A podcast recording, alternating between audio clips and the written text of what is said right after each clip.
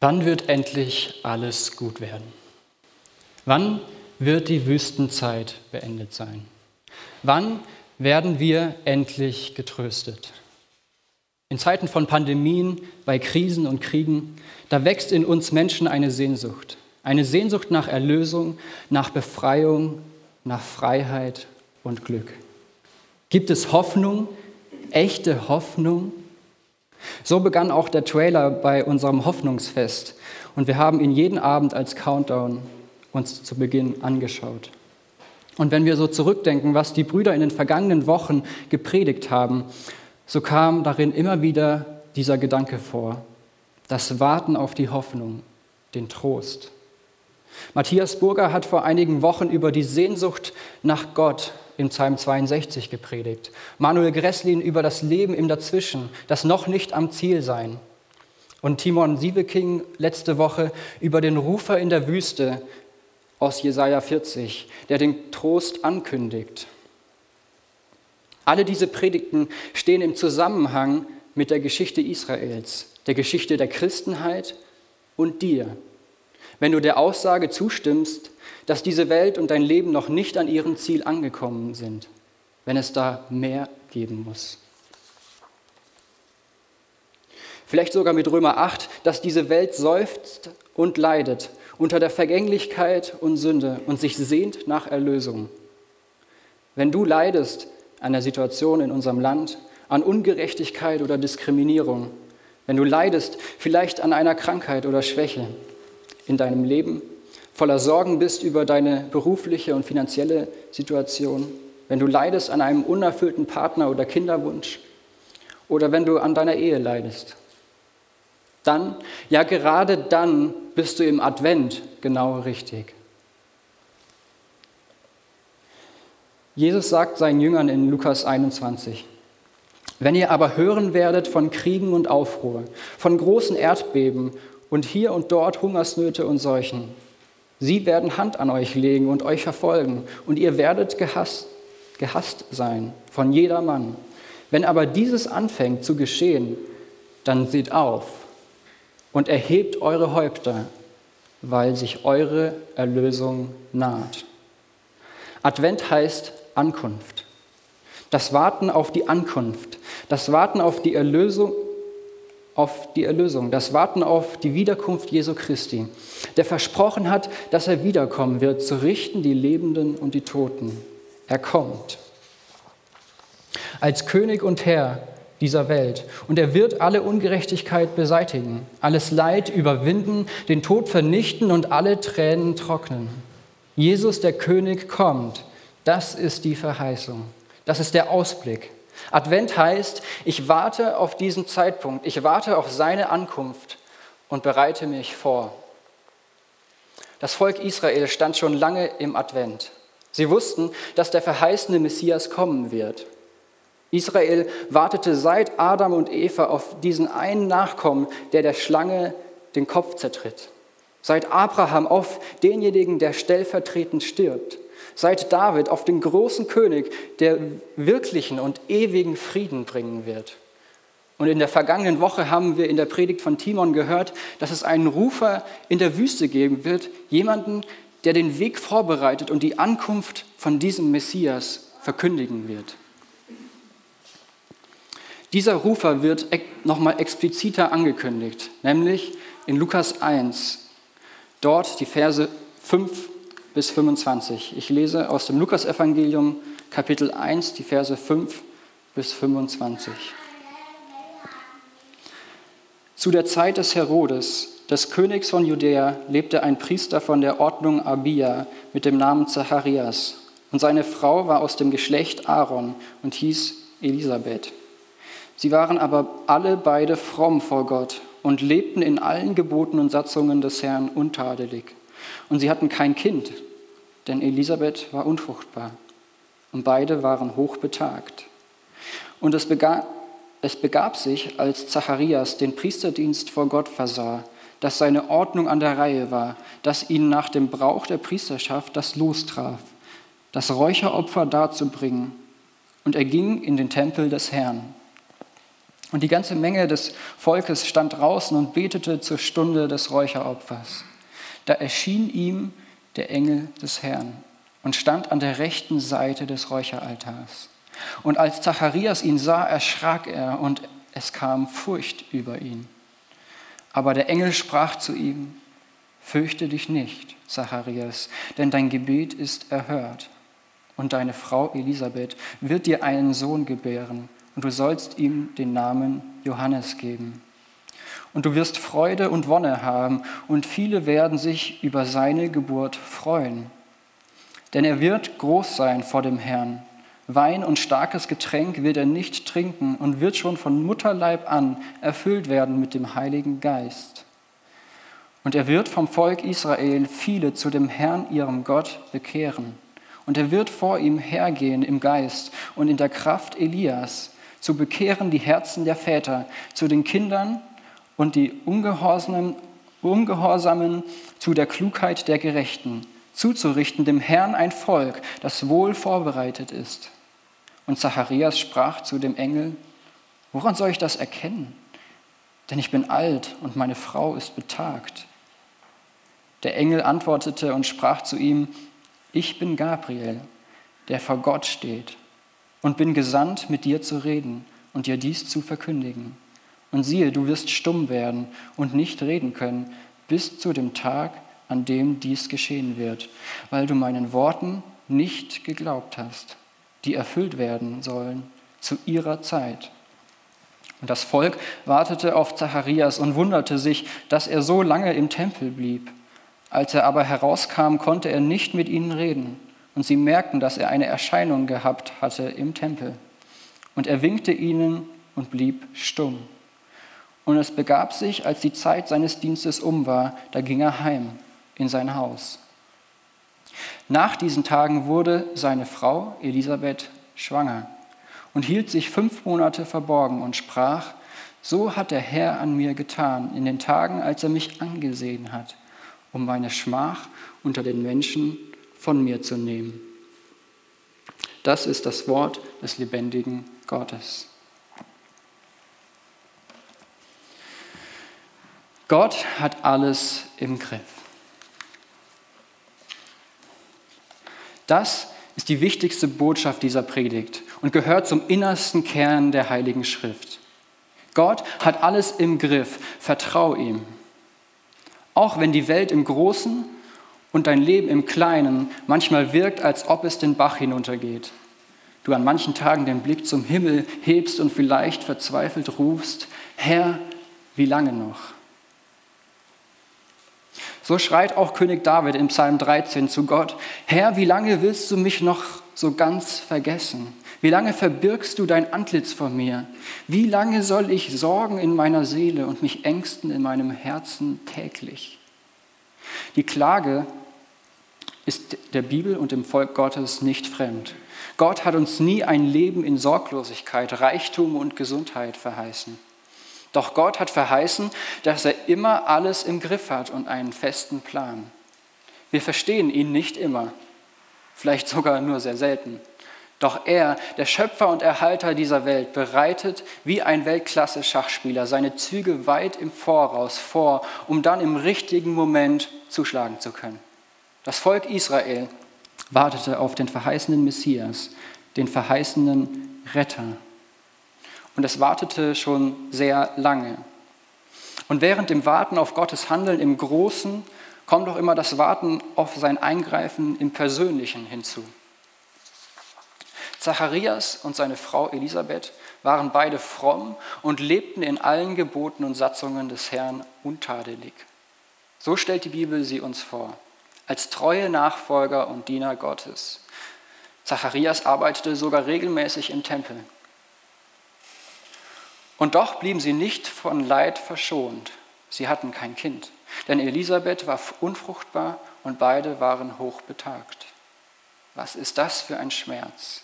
So viele Jahre des Hoffens, des Betens, so viele Arztbesuche, Versuche, neue Hoffnungen und tiefe Niederlagen.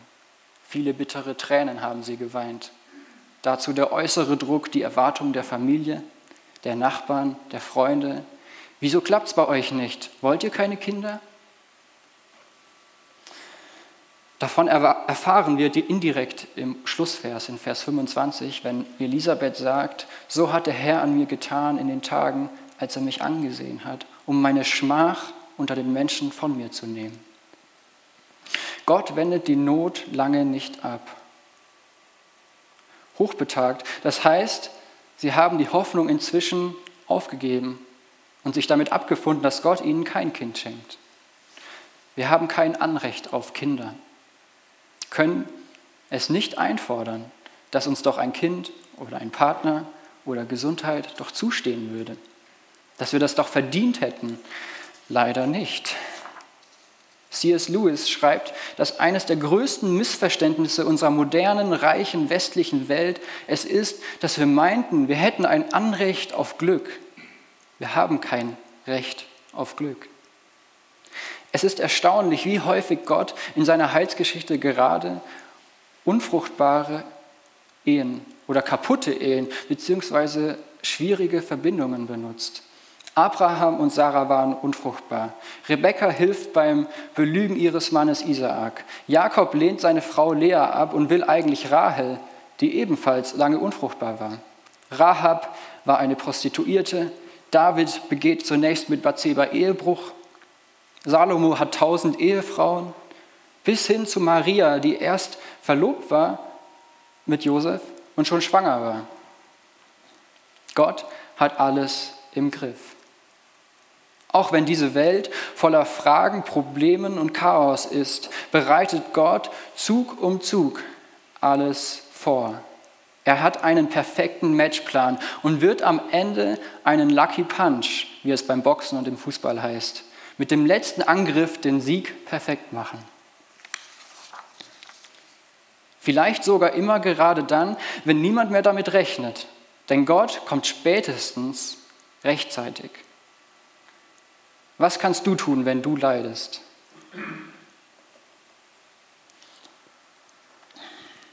Wenn du wartest, unzufrieden bist und dich sehnst nach Gottes Eingreifen, mach es wie Zacharias und Elisabeth. Trotz ihrem Schmerz und ihrer Trauer, sie bleiben fromm, untadelig und treu. Auch wenn sie es nicht verstehen, sie halten doch daran fest, Gott hat alles im Griff. Ja, ich darf meine Klage auch mit König David und Psalm 13 zu Gott hinausschreien. Vielleicht ist es sogar heilsam, gerade das zu tun. Aber ich rufe meinen Frust eben nicht einfach in den Himmel, sondern ich bringe meine Klage zu dem Gott, der alles im Griff hat. Verbunden mit der Gewissheit, er kann es ändern. Herr, wie lange noch? Du kannst doch. Hab Erbarmen. Zacharias und Elisabeth haben bereits aufgegeben mit ihrem Kinderwunsch. Sie haben sich damit abgefunden wurden aber nicht verbittert, sondern haben offensichtlich darum gerungen, Gott weiter treu zu dienen und haben ihm vertraut, dass er alles im Griff hat. Sie waren perfekt vorbereitet, indem sie Gott ganz und gar vertraut haben, in Freud und Leid. Und Gott hat sie innerlich vorbereitet und während Gott sie innerlich vorbereitet, setzt er zum nächsten Zug an. Und dieser nächste Zug beinhaltet nicht nur für sie persönlich eine entscheidende Wende in ihrem Leben, sondern vor allem den nächsten Zug in der Geschichte Israels und der Welt. Gott verbindet eine individuelle Gebetserhörung mit seinem großen Heilsplan. Der Engel Gabriel wird zu Zacharias geschickt aber nicht irgendwo, sondern an der rechten Seite des Räucheraltars. Gott verheißt die Begegnung mit ihm in ganz besonderer Weise im Tempel, im Gemeindehaus, in einer Kirche, beim Gottesdienst. Hier am Altar verheißt Gott, dass er gegenwärtig ist. In einer besonderen Art und Weise, die über das Normale, die allgemeine Gegenwart Gottes hinausgeht. Und der Engel Gabriel hat eine ganz besondere Botschaft. Fürchte dich nicht, Zacharias, denn dein Gebet ist erhört. Ja, Gott erhört Gebet. Er weiß, was uns bewegt und beschäftigt und er möchte, dass wir dies mit ihm besprechen. im regelmäßigen und anhaltenden Gebet ihm hinlegen. Gott möchte gebeten sein. Und Gott möchte, dass wir sein Versprechen glauben. An Zacharias Antwort in Vers 18 sehen wir, dass seine Zweifel hochkommen. Wir sind doch viel zu alt. Dass Gott noch unseren Kinderwunsch erfüllt, ist biologisch nicht mehr möglich. Zacharias zweifelt an der Wunderkraft Gottes und deswegen bestraft Gott ihn.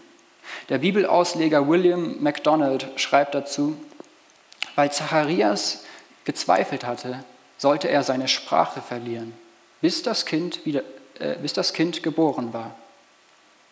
Wann immer ein Gläubiger Zweifel am Wort Gottes hebt, verliert er sein Zeugnis und seinen Gesang. Unglaube versiegelt die Lippen und sie bleiben verschlossen, bis der Glaube wiederkehrt und in Lobpreis sowie Zeugnis neu zum Durchbruch kommt. Diesen Lobpreis können wir am Ende von Kapitel 1 nachlesen. Johannes ist geboren, Zacharias bekommt seine Stimme wieder und gibt Gott in einem Lobgesang die Ehre.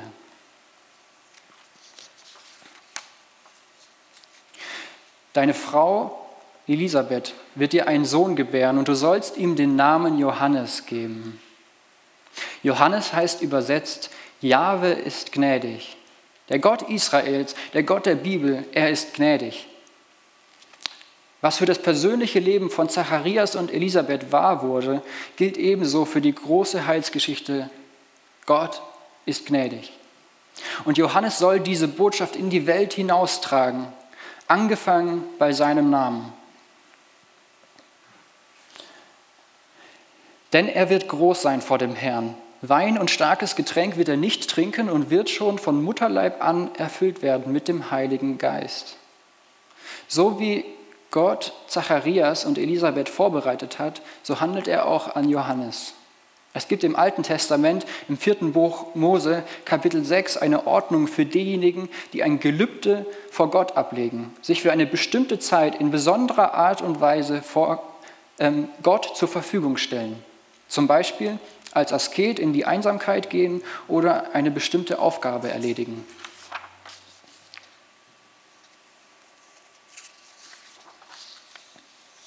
Diese Gruppe von Menschen nannte man Naziräer. Und im vierten Buch Mose gibt es drei Vorgaben für diese Zeit. Kein Alkohol, sich keiner Leiche, keinem Toten nähern und nicht die Haare oder den Bart schneiden. Das war ein freiwilliges Gelübde, was jemand selbst ablegte, um sich Gott zu weihen. Und durch dieses Verhalten und Aussehen war es für jeden anderen offensichtlich, dass hier ein Naziräer kam, jemand, der Gott geweiht ist. Johannes aber wird schon vor seiner Empfängnis Gott geweiht. Er wird zum Naziräer, bevor überhaupt die Schwangerschaft eintritt. Und eine weitere Besonderheit ist, er wird vom Mutterleib an erfüllt mit dem Heiligen Geist. Auch das ist neben vielen anderen ein wichtiges Argument gegen Abtreibung. Denn ein Fötus kann bereits im Mutterleib den Heiligen Geist empfangen. Nicht erst nach der Geburt, nicht erst nach dem mündigen Glauben, nicht erst nach oder durch die Taufe. Das sehen wir auch später in diesem Kapitel, wo beschrieben wird, wie Maria, die Mutter Jesu, Elisabeth besucht und das ungeborene Kind in Eli Elisabeths Bauch einen Freudensprung macht, weil es die Gegenwart des Messias in Marias Bauch spürt. Elisabeth wird dadurch vom Heiligen Geist erfüllt und ruft Maria zu, Gesegnet bist du unter den Frauen und gesegnet ist die Frucht deines Leibes. Die erste Person, die Jesus erkannte, war ein ungeborenes Baby. Das Evangelium von Jesus Christus beruht auf der Tatsache, dass zwei Frauen zu dem in ihnen heranwachsenden Leben Ja sagten.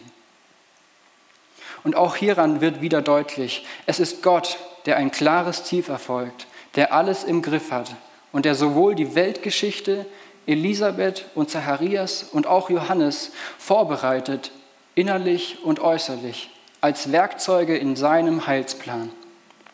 Was kannst du tun?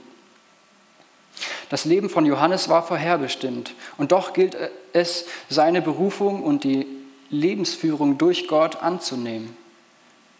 Wir können uns selbst wie Nazirea Gott weihen, ihm anbefehlen. Das geschieht als ersten Schritt durch das, was man Bekehrung nennt. Wenn ein Mensch im Gebet vor Gott tritt, ihm sein Leben übergibt und bekennt, Herr Jesus Christus, du sollst der Herr in meinem Leben sein. Ich möchte dir gehören, dir vertrauen, dir nachfolgen. Ein solcher Schritt, die Hinwendung zu Jesus Christus, gehört an den Anfang unseres Lebens in der Nachfolge. Und zugleich müssen wir täglich neu in vielen kleinen Schritten diese Hinwendung, diese Bekehrung wieder neu vollziehen. Uns abwenden von falschen Sicherheiten, die uns Trost, Hoffnung und Halt versprechen. Und immer wieder neu hinwenden zum lebendigen Gott, der alles sicher führt und dem wir vertrauen dürfen. Eine solche Bekehrung und eine solche tägliche Glaubenserneuerung fällt uns Menschen nicht leicht. Denn es gibt viel zu viele Stimmen, die uns ablenken, zu vieles, was uns gefangen nimmt. Es braucht leider so manche Wüste, in die wir bewusst hineingeführt werden, damit die äußeren Stimmen leiser werden und wir anfangen, auf die Stimme des lebendigen Gottes zu hören. Und es gibt Wegbereiter, Menschen, die uns immer wieder hinführen zur Quelle, zur Oase inmitten der Wüste. Der Auftrag von Johannes, den Gott bereits vor seiner Empfängnis für ihn vorhergesehen hatte, war, er wird vom Volk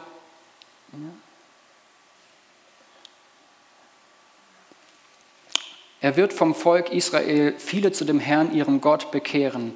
Und er wird vor ihm hergehen im Geist und in der Kraft Elias, zu bekehren die Herzen der Väter zu den Kindern und die Ungehorsamen zu der Klugheit der Gerechten, zuzurichten dem Herrn ein Volk, das wohl vorbereitet ist. Wow, das ist ein gewaltiger Auftrag. Johannes soll das Volk vorbereiten. Gott, der Herr, vertraut ihm den Auftrag an, dass er das Volk Israel für die Begegnung mit Gott vorbereiten soll. Das Ganze geschieht in der Kraft Elias. Der Prophet Elia aus dem ersten Königebuch gilt als der Paradeprophet, der größte unter den mündlichen Propheten. Denn er wurde von Gott beauftragt, sich dem König Ahab und seiner Frau Isabel entgegenzustellen und auf dem Berg Karmel es zu einem großen Showdown zwischen den Propheten des Götzen Baal und dem lebendigen Gott Israels kommen zu lassen. Elia wird von Gott mehrfach bestätigt, indem Gott Feuer vom Himmel fallen lässt, er den Regen drei Jahre verhindert, ein totes Kind auferweckt und auch einen Ölkrug niemals leer lassen wird. Elia war ein mächtiges Werkzeug in der Hand Gottes, um den Götzenkult zu zerstören, die Herzen im Volk zu reinigen und die Menschen zurückzurufen in die Nachfolge Gottes. Genau das ist der Auftrag, den auch Johannes bekommt. Der Auftrag und zugleich die Vollmacht. Die entscheidende Perspektive aber ist, er wird vor ihm hergehen. Das Alte Testament endet mit dem Propheten Maleachi. Im letzten Kapitel des Alten Testaments, in den letzten Versen wird der Prophet Elia angekündigt, der die Herzen des Volkes bekehren wird und sie vorbereitet auf den Tag des Herrn, den Advent, die Ankunft des lebendigen Gottes.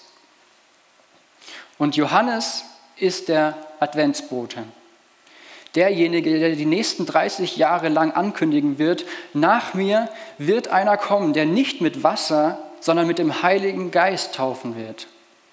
Seine Johannes Lebensaufgabe ist, die Herzen des Volkes auf den auszurichten, den er später bezeugen wird. Das ist das Lamm Gottes, das die Sünde der Welt trägt. Johannes verweist mit seinem ganzen Leben auf Christus hin, den Messias, den kommenden König und Retter. Das Volk damals musste wieder neu darauf vorbereitet werden, der Messias kommt. Und ebenso müssen wir immer wieder neu vorbereitet werden. Jesus Christus kommt wieder. Wir leben im Advent. Die Ankunft steht unmittelbar bevor. Seid bereit, ihm zu begegnen. Und daher ist es nötig, dass wir damals wie heute gereinigt werden von unserer Schuld, von Sünde, von Götzendienst, Unglauben und Misstrauen. Unser Leben muss immer wieder neu davon gereinigt und festgemacht werden in der Gewissheit, Jesus Christus ist der Sieger, der lebendige Herr und er wird wiederkommen. Darauf warten wir. Wenn wir heute im zweiten Advent, am zweiten Advent stehen, so ist auch dieser Tag und diese Zeit ein Ruf zur Umkehr. Die Krisen dieser Welt, das Chaos und der Hass und die unerfüllten Sehnsüchte auch in deinem Leben, sie brauchen uns keine Angst zu machen oder uns zum Verzweifeln bringen.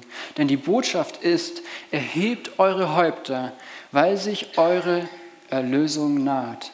Jesus Christus kommt, Gott hat alles im Griff. Bereitet euch auf die Begegnung mit ihm vor und bereitet auch andere auf die Begegnung mit ihm vor. Es ist Advent. Sei bereit. Amen.